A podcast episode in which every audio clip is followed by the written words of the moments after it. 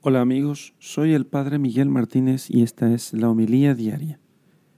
Marcos capítulo 6 versículos 7 al 13. Jesús llama a los doce y comenzó a enviarlos de dos en dos, dándoles poder sobre los espíritus inmundos. Les ordenó que nada tomasen para el camino fuera de un bastón, ni pan, ni alforja, ni calderilla en la faja, sino calzados con sandales y no vistáis dos túnicas. Y les dijo, Cuando traéis en una casa, quedaos en ella hasta marchar de allí. Si algún lugar no os recibe y no os escuchan, marchaos de allí sacudiendo el polvo de la planta de vuestros pies en testimonio contra ellos. Y yéndose de allí, predicaron que se convirtieran. Expulsaban a muchos demonios y ungían con aceite a muchos enfermos y los cuidaban. Palabra del Señor. Gloria a ti, Señor Jesús.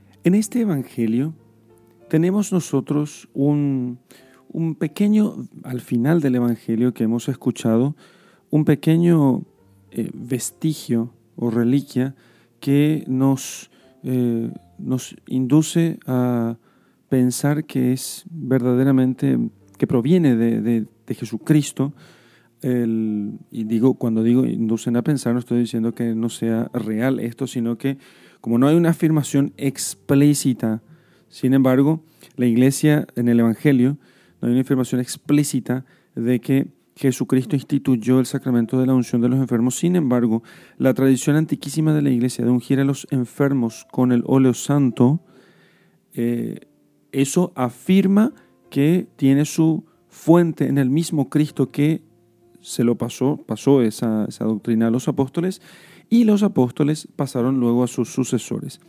¿Dónde tenemos un vestigio del sacramento de la unción de los enfermos? Hay varios textos, pero uno de ellos es este del Evangelio de San Marcos. Y entonces, el, el sacramento de la unción de los enfermos es un sacramento cuya gracia especial es fortalecer al enfermo, darle las gracias necesarias para poder superar su enfermedad, perdonar sus pecados y, si Dios quiere, curarle de su enfermedad. Entonces, un, extracto del Concilio de Trento que habla sobre el sacramento de la unción dice que la gracia del Espíritu Santo, cuya unción quita los pecados, si alguno queda aún por quitar, y los vestigios del pecado. También alivia y fortalece el alma de la persona enferma, despertando en ella una gran confianza en la misericordia de Dios.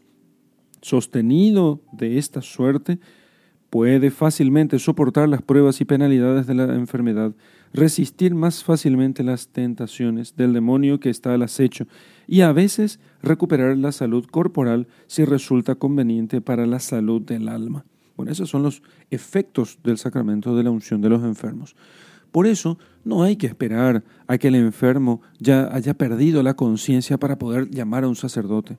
Al contrario, ciertamente no es necesario llamar al sacerdote para enfermedades que se pueden eh, razonablemente superar con cierta facilidad. Si bien es cierto, no podemos negar que una gripe puede matar a una persona, pero si alguien me, si yo, si yo pescara una gripe, mm, normalmente, en hasta ahora, ninguna gripe me hizo mucho daño ni me hizo sufrir tanto. Entonces, por una gripe no llamaría a un sacerdote, pero si tuviera una enfermedad extraña que comenzara a debilitarme notablemente, sí llamaría a un sacerdote que me diera la unción de los enfermos. Bueno, nosotros tenemos que hacer lo mismo y no pensar que el sacerdote es el que termina quitando la vida del enfermo, sino al contrario, ese sacramento es el que dará al enfermo las fuerzas que necesita para poder eh, levantarse de su postración. Entonces, Cristo no quita nada, lo da todo. Y si después de la unción aquel enfermo termina muriendo, morirá en la paz del Señor. ¿Que acaso no es eso lo que nosotros queremos?